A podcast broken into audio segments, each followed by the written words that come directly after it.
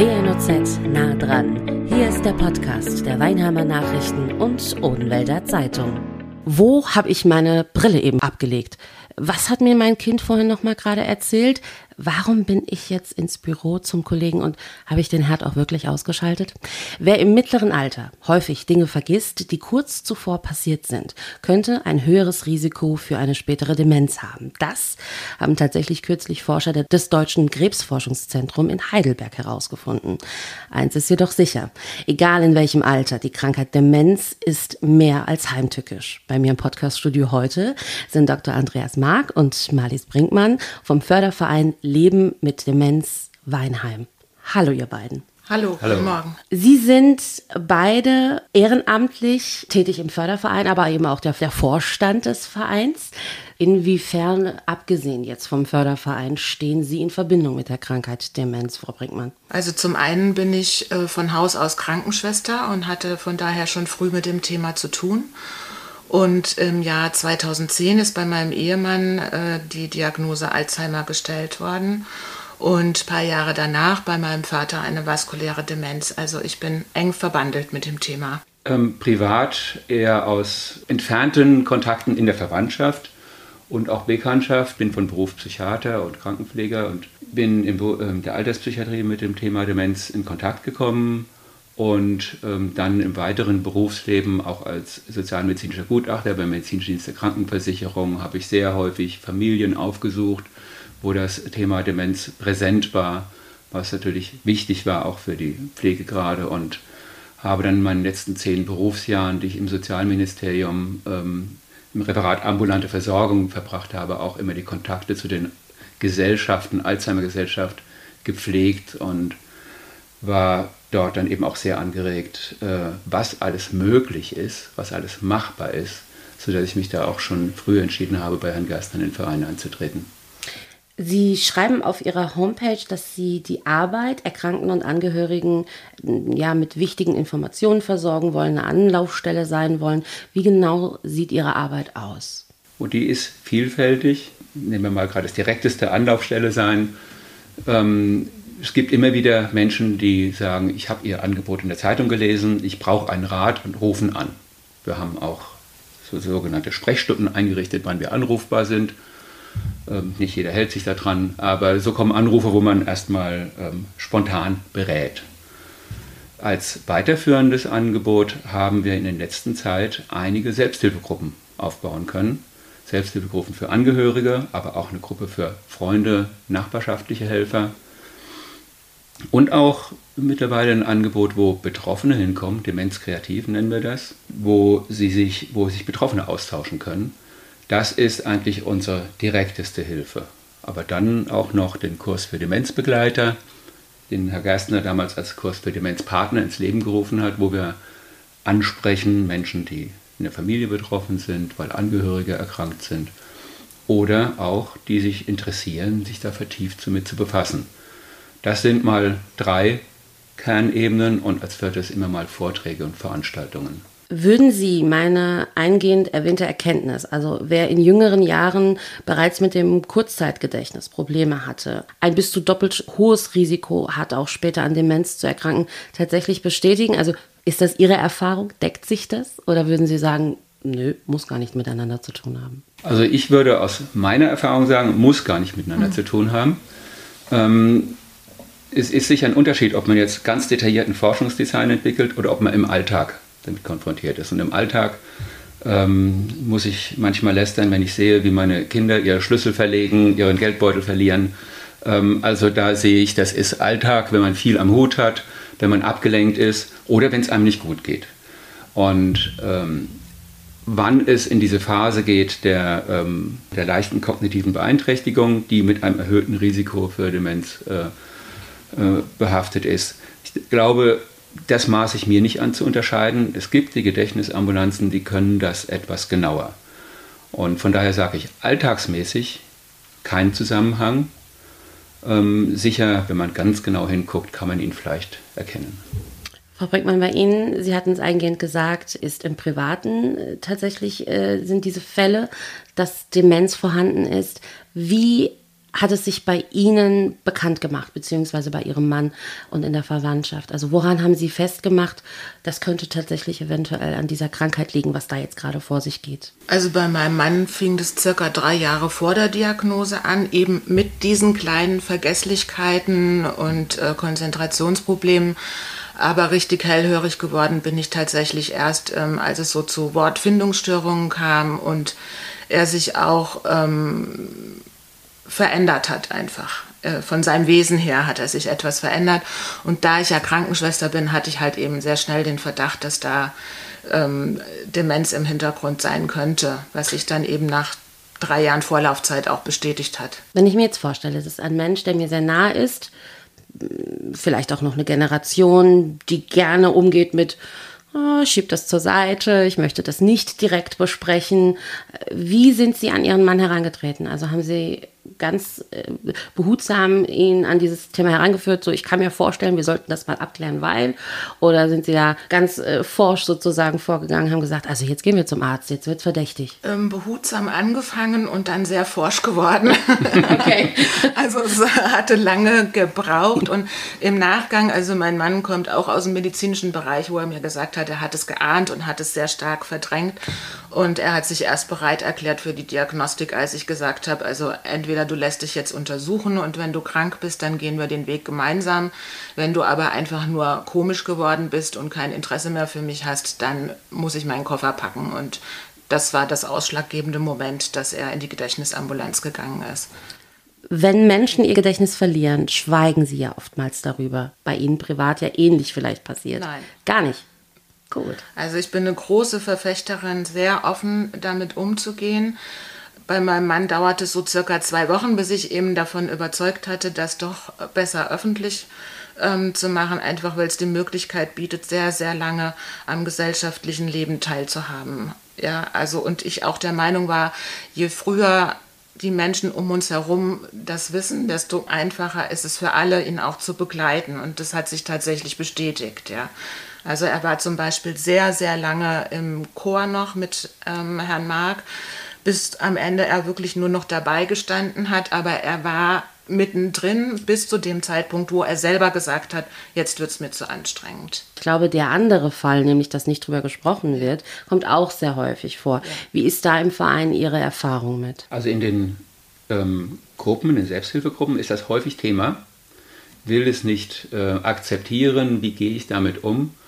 Und ähm, wir raten eigentlich dazu, ähm, da auch zu insistieren. Aber äh, jetzt überlege ich mir, mein Gegenüber, mein Mann, meine Mutter, mein Vater, das sind ja Menschen mit einer großen Lebenserfahrung und die, wo ich sehr vorsichtig sein muss, sie nicht in ihrer Würde zu beeinträchtigen. Also es geht nicht darum, auf die Fehler hinzuweisen, sondern auf die Sorge, die ich mir selber mache und das eher in den Mittelpunkt zu stellen und ich erinnere mich an eine Situation von einer äh, Frau in der äh, Gruppe, die mit ihrer Mutter ganz große Konflikte hatte, weil die nichts zulassen wollte, was sie für notwendig halte. Und sie aus ihrer Position raus, die Tochter, die gesagt hat, ich bin der Mutter so dankbar, dass sie mich so weit gebracht hat, aber das halte ich nicht mehr aus. Und dieses Nicht-Aushalten hat sie geschafft, der Mutter so deutlich zu machen, dass die einen Weg gefunden haben. Und das äh, ähm, zeigt mir, dass das doch das richtige Herangehen ist. Jetzt haben wir ja vielleicht tatsächlich Hörer, die ähm, eine ähnliche Situation haben in der Familie, wie Sie gerade sagten, die Mutter, der Papa, wer auch immer in der Familie ist erkrankt und ist äh, tendenziell ein Mensch, der zum einen das von sich weiß, es vielleicht auch nicht offen zugibt, nicht wahrhaben will. Wie sollte diese Person jetzt damit umgehen? Was würden Sie ihr so, keine Ahnung, zwei, drei Tipps mit an die Hand geben und sagen, wenn du das probierst, vielleicht kommst du damit zum Erfolg? Also mm, ich bin so der Meinung, wir brauchen ein Erstgespräch, also so eine Art Anamnese, Befund, weil auch Demenz ist ja sehr individuell, so wie jeder Mensch individuell ist. Insofern ähm, kann ich nicht pauschal einen, Rat, einen, Ratschlag geben. Ja? Also ich bin einfach dafür zu gucken, wie ist, die, wie ist die Beziehung, wie ist die Familiengeschichte, wo sind Gemeinsamkeiten, wo sind Hobbys, äh, was tut der Mensch gerne. Und darauf aufbauend kann man, sage ich, so einen kleinen Plan entwickeln. Ja? Erstmal was ausprobieren, aber immer individuell wenn, das ist ja auch bewiesen, es bereits in der Familie vorkam, also die erbliche Geschichte spielt tatsächlich ja auch eine Rolle, wenn Demenz oder eine Demenzkrankheit äh, bereits in der Familie vorkam, dass man sich sagt so, oh Gott, das liegt jetzt in der Familie. Ich vergesse auch mal meinen Schlüssel oder was auch immer. Ich übertreibe jetzt natürlich ein bisschen. Das trifft mich bestimmt auch später. Was kann ich tun, um das zu verhindern? Wie gehen Sie mit einem Menschen, der zum Beispiel auf Sie zukommt als Förderverein und sagt, ich habe total Angst, dass ich das auch mal bekomme? Wie fangen Sie mich auf? Ich kann aus medizinischer Sicht nur sagen, es sind zwar, wie, wie man sagt, bis zu 30 Prozent der Alzheimer-Erkrankungen mit genetischen Besonderheiten verbandelt. Aber es sind vielleicht 2, 3 Prozent, wo man sagen muss, das ist familiär. Die treten auch sehr früh auf. Bei allen anderen ist es letztlich doch zufällig, ob sich es manifestiert. Also von daher kann ich nur sagen, ähm, präventiv hilft ein gutes Leben. Von der guten Ernährung, über Bewegung, über Einstellung von Gefäßerkrankungen, Bluthochdruck, äh, koronare Herzerkrankungen sind auch Risikofaktoren. Depression, also die Überlastung von pflegenden Angehörigen, ist ein ganz großer Risikofaktor, erkrank zu erkranken oder vielleicht sogar an Demenz zu erkranken, an verschiedensten Erkrankungen. Also das ist, wie hoch war die Zahl, was ähm, pflegende Angehörige, die sich überlasten, häufiger krank sind? Ein Drittel, ja. Ein Drittel. Also deswegen sich Entlastung suchen, Räume suchen, wo man seine innere Ruhe wiederfinden kann. Ähm, ob es Hobbys sind oder sonst was. Ähm, also das ist ganz wichtig. Ähm, der Hirnforscher Gerhard Hüther vertritt ganz ähm, offensiv die These, dass wenn ich Sinn finde in meinem Leben und mir es gut einrichten kann und mit Konflikten von daher auch ähm, gut umgehen kann, mich vor Überlastungen schütze, dass dann das Gleichgewicht im Gehirn, dass immer neue Nervenzellen aufgebaut werden, parallel zum Abbau, der ganz natürlich ist, äh, wir viel länger auch gesund leben können, auch bezüglich Demenz präventiv arbeiten können. Also weil der Herr Mark gerade gesagt hat, ein gutes Leben als Prävention, das ist gleichzeitig auch eine große Ressource. Also ähm, ganz kleines Beispiel, jemand, der sich in, meinem, in seinem Leben nicht viel bewegt hat, der wird natürlich in der Demenz sich noch weniger bewegen. Oder jemand, der nicht über viele Worte verfügt, also keinen hohen Bildungsstandard hat, der ist natürlich eher betroffen von Wortfindungsstörungen, einfach weil die Kreativität nicht vorhanden ist, ähm, Ausweichmöglichkeiten zu finden. Also es ist wirklich eine große Ressource, so, so, so sehe ich das inzwischen, ja. Meine Oma hat immer gesagt, und das war so ein Weg, wie sie damit versucht hat umzugehen, sie hat jahrelang äh, Sudoku und Kreuzworträtsel gemacht und geliebt und hat immer gesagt, sie macht das nicht nur, weil sie Spaß hat, sondern sie möchte ihren Kopf anstrengen und fit halten. Korrekt? Oder einfach nur Einbildung, aber trotzdem schön? Also ich würde sagen, sie hat Spaß dran. Mhm. Und dann, ja, wenn ich das jetzt tue, obwohl ich ähm, Kreuzworträtsel nicht mag, dann wird mir das nicht viel helfen. Mhm. Dann ist vielleicht wirklich besser, andere sagen, ich gehe ins Sportstudio, weil meine Beweglichkeit aufrechtzuerhalten, das gibt mir ähm, eine innere Zufriedenheit, dann ist das wichtiger. Und soziale Kontakte, also das darf man wirklich nicht unterschätzen. Ja, soziale Kontakte sind mit das Wichtigste. Also die Ansprache, äh, gemeinsam etwas unternehmen, äh, also das sehe ich als ein, äh, und auch natürlich dadurch ein Netzwerk aufzubauen, je weiter der Mensch in die äh, Demenz geht, dass ich als pflegender Angehöriger auch Entlastung habe, weil ich ein großes Netzwerk habe, wo ich dann wieder dabei bin, mich selber zu schützen und dieses ein Drittel erhöhte Risiko für mich an Demenz zu erkranken ein bisschen niedriger halten kann das mit den sozialen Kontakten wollte ich doch nochmal so einen Schritt auch von daher verdienen, weil das ist ja eine, immer eine Anregung, ist eine Herausforderung. Ja. Oft hat man seine wunderschönen sozialen Kontakte gehabt, hat wieder eingeladen gehabt und gesagt, uff, das war jetzt anstrengend. Aber es hat angeregt, hat alles in Gang gebracht und das ist es, was bei den sozialen Kontakten mit Sicherheit wirkt. Die Herausforderung wieder mit anderen äh, zu kommunizieren und das ist präventiv für Betroffene, präventiv für pflegende Angehörige Sie haben jetzt schon mehrfach gesagt, pflegende Angehörige. Was genau beinhaltet das jetzt in einem Falle wie bei Ihnen, wo der Ehepartner an Demenz erkrankt? Was ist das genau, pflegende Angehörige? Wie sieht die Pflege aus? Das ist erstmal abhängig davon, wie weit die Demenz schon fortgeschritten ist. Grundsätzlich ähm, ist eine große emotionale Belastung natürlich da. Das Thema schwingt ja immer mit, ja.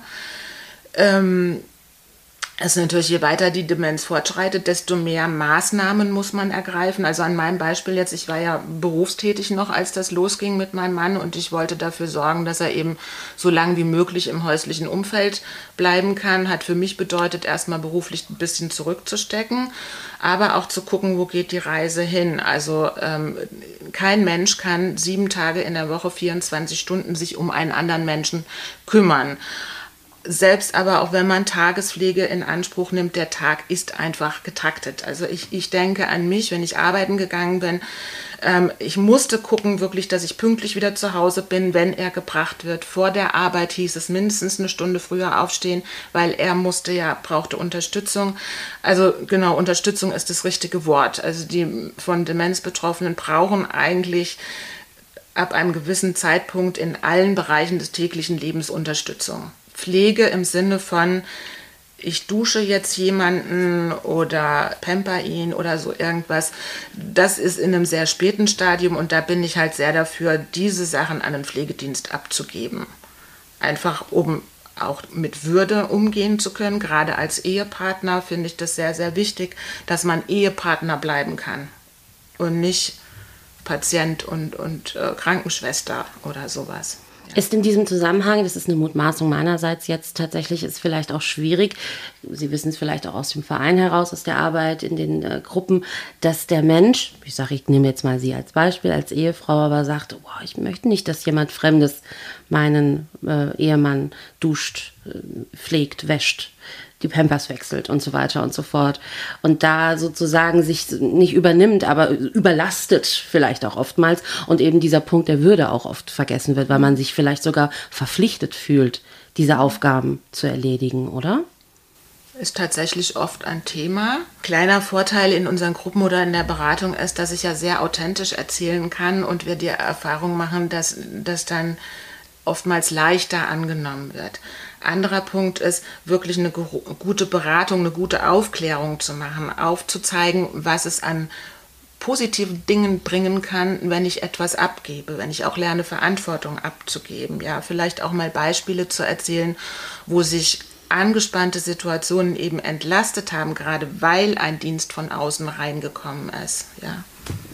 Also wir bekamen schon oft berichtet, die überraschende Wirkung nachdem die Eltern sich lange gewehrt hatten, bei uns kommt niemand ins Haus. Mhm. Und dann kam der Pflegedienst und der betroffene Vater sagte, ach, der, das ist schön, dass der kommt und da äh, mag ich immer, dass der kommt und total locker und aufgeschlossen ist. Also es kam ganz anders als erwartet ja, persönlich kann ich diese Erfahrung auch weitergeben. Meine Großeltern haben sich ganz, ganz äh, viele Jahre tatsächlich, also es war wirklich auch ein Prozess, geweigert. Und ähm, ich jetzt in diesem Fall als Enkelin habe das immer gewahrt, weil ich immer gedacht habe, ne, das sind erwachsene Menschen, eine lange Lebensgeschichte, die will man da ja nicht entmündigen und man kann es ja auch nachvollziehen. Es ist das eigene Zuhause, die eigenen vier Wände.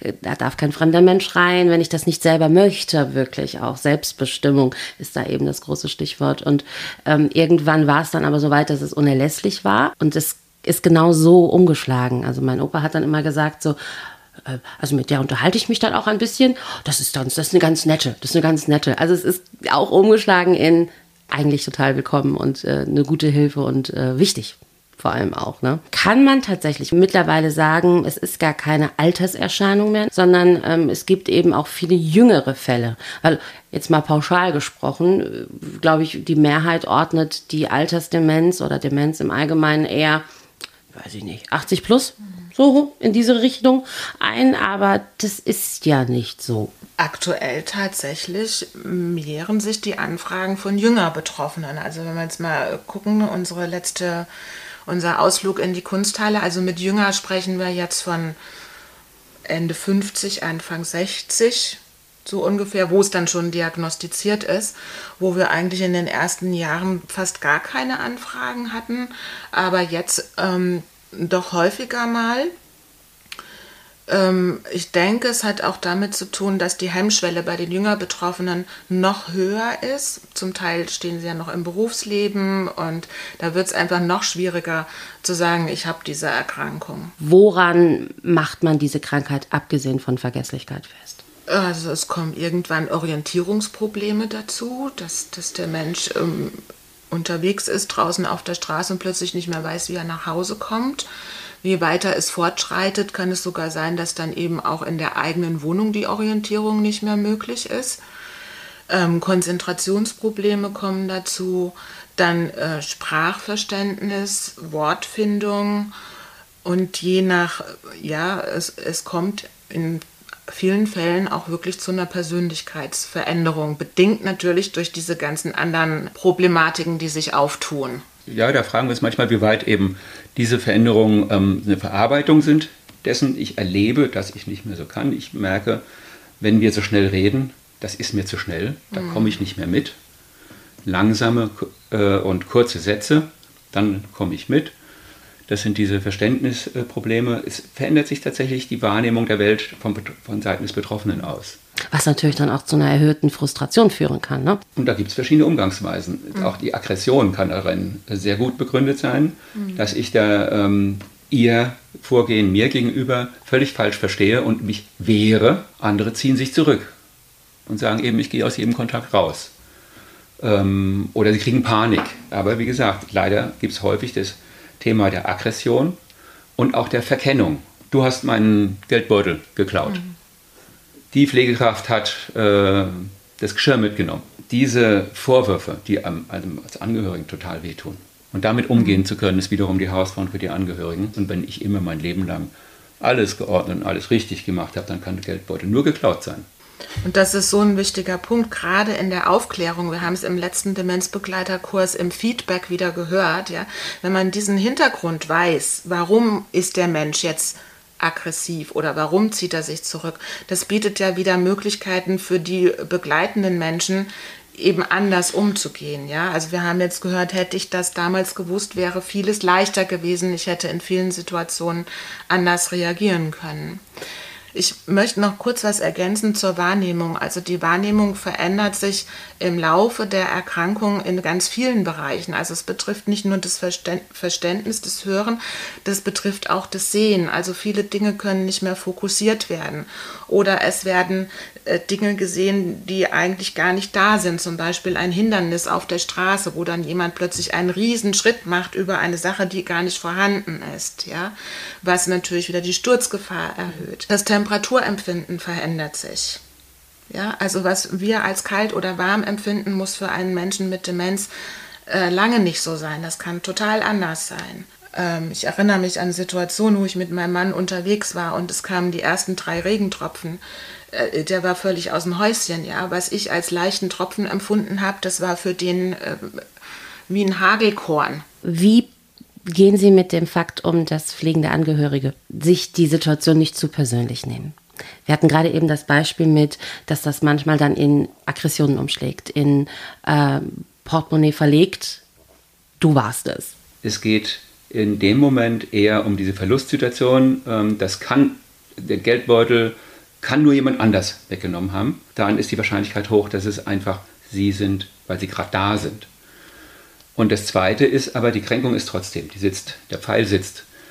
Rausgehen aus der Situation und nochmal tief durchatmen, da, geht es immer wieder darum, was wir den pflegenden Angehörigen sagen. Das, dafür brauchen sie die Auszeiten, die Ruhezeiten, um in Ruhe in den Abstand zu kommen und aus dieser Wut, aus dieser Enttäuschung aus, rauszukommen äh, und nochmal zu sagen, nein, ich weiß es doch.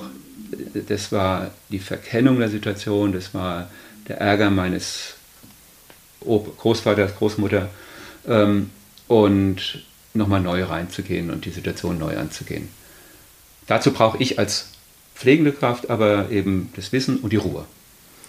Und was wir natürlich in unseren Gesprächsgruppen sehen, ist die Stärkung durch die anderen. Also allein dieses Moment, ähm, zu sehen, ich bin nicht allein mit diesem Problem, anderen geht es auch so und sich darüber auszutauschen, das ist ganz wichtig. Also neulich hat auch eine Dame aus einer Gruppe gesagt, wir finden gar nicht immer Lösungen im Moment in der Gruppe, aber allein die Tatsache, dass ich jetzt hier war, darüber sprechen konnte und ich gemerkt habe, alle verstehen mich, macht mich wieder ein Stück stärker für meinen Alltag. Das ist ein ganz wichtiger Aspekt. Und ich persönlich ähm, finde es auch nicht verkehrt, wenn man sich selber professionelle Hilfe sucht. Also ich habe mir einen Therapeuten gesucht, damit ich besser mit meinen Gefühlen umgehen kann. Mit den Gefühlen, wie, wie komme ich damit klar, dass mein Mann sich so verändert? Der verändert sich ja auch äußerlich. Ähm, wie, wie komme ich klar mit diesem Abschied nehmen? Weil es ist ein langes Abschied nehmen von der Person, wie ich sie kenne. Egal, ob es ein Freund ist, ob es der Vater ist, der Partner. Es ist in meinem Falle ein Abschied nehmen seit 14 oder 15 Jahren. Und ähm, ich schäme mich nicht, dass ich sage, okay, da habe ich mir auch professionelle Hilfe gesucht, ja, und das würde ich auch so mit auf den Weg geben für andere Menschen. Es ist sicher nicht für jeden eine Lösung, aber es ist eine Möglichkeit, sich selber zu stärken. Wie kann Ihrer Meinung nach die Gesellschaft mehr in die Verantwortung genommen werden? Also zum einen sehen wir ja tatsächlich bei uns im Verein, dass ähm, auch jüngere Menschen inzwischen kommen, die sagen, ich bin gar nicht betroffen, auch in meiner Familie ist keiner, mich interessiert aber das Thema. Ich möchte mehr darüber wissen und am Ende des Kurses jetzt auch gesagt haben, ich möchte mich gerne engagieren. Das ist natürlich toll, ja, weil die, sage ich jetzt mal, die öffentlichen Angebote wie Tagespflege, Nachtpflege, und die es eigentlich gar nicht gibt, Nachtpflege, diese Angebote sind nicht ausreichend oder Kurzzeitpflege von jetzt auf gleich so gut wie gar nicht zu finden. Also wir brauchen momentan tatsächlich die Unterstützung von Ehrenamtlichen äh, sehr stark immer noch. Das, das ist die eine Seite. Zum Gesundheitspolitischen kannst du bestimmt gleich was sagen. Ähm, ich möchte aber noch anmerken, dass ich tatsächlich, äh, so mein Eindruck in den letzten zehn Jahren, schon in der Gesellschaft, ich spreche jetzt für Weinheim, ja, weil wir hier auch tätig sind, sehr viel verändert hat. Also vor zehn Jahren mit meinem Mann ins Kino zu gehen oder in ein Restaurant war eine Herausforderung. Ja, inzwischen äh, ist das doch mehr äh, in der Mitte hier angekommen. Kino ist ja gar kein Problem mehr. Der Herr Speiser ist da sehr offen und ich glaube, ähm, oder ich merke es immer wieder, die Menschen sind doch offener für das Thema geworden, zumal es ja auch fast gar keine Familie mehr gibt, wo nicht irgendein Mensch davon betroffen ist. Ja, und das ist ähm, das Thema Ehrenamt vielleicht mal als gesellschaftliche Frage, ist die, die Nachbarschaft auch einfach schon mal wichtig, dass eine mhm. Nachbarschaft Verständnis hat. Wenn es so kommt, wie jetzt gerade eine Anruferin letztens schilderte, die Mutter lebt alleine, und ähm, die Nachbarn kümmern sich gerne, aber dann kommt es eben äh, auch dazu, dass sie dann abends nochmal kommt und klingelt und sagt, können wir nicht spazieren gehen, wo es dann in die Grenze der Überforderung geht. Aber im Prinzip ist sie in der Nachbarschaft erstmal gut aufgehoben. Die haben ein offenes Ohr und von daher kann die Mutter noch alleine leben, obwohl sie schon betroffen ist. Das ist hervorragend. Mhm. Und diese Grundtragung muss da sein. Und das ist, kommt durch mhm. die höhere Sensibilität. Und wer da mehr wissen will, den bieten wir gerne an, in den äh, Kursen auch mehr dazu zu lernen. Die ambulante Pflege müsste ausgebaut werden, Betreuungsgruppen in verschiedenster Form ähm, anbieten, weil ähm, auch jeder ist ja individuell und fühlt sich nicht in jedem Kreis wohl. Oder dass die bestehenden Gruppen, wenn äh, Menschen schon immer gern in einen Singkreis, in einen Chor, zu einer Wandergruppe gegangen sind, dass sie auch, wenn sie in die Demenz gehen, dort weiter getragen sind. Das sind so die Basics ähm, die gesamtgesellschaftlich da sind. Wir sind in Weinheim eigentlich nicht schlecht aufgestellt, mhm. weil die Stadt ähm, den runden Tisch Demenz und Pflege sehr unterstützt, wo sich alle Akteure an den Tisch setzen und wo man auch darüber spricht, was bräuchten wir, wo sollte es weitergehen umso toller und wichtiger, dass es Menschen wie Sie gibt, die das entsprechend nicht nur ähm, umsetzen, fördern, fordern, sondern auch äh, Hilfestellungen anbieten. Danke für den Einblick. Alles Gute wünsche ich Ihnen weiterhin. Dankeschön. Vielen Dank. Das war WNOZ nah dran, der Podcast der Weinheimer Nachrichten und Odenwälder Zeitung. Zu hören auf allen gängigen Streaming-Portalen und auf wnoz.de slash podcast.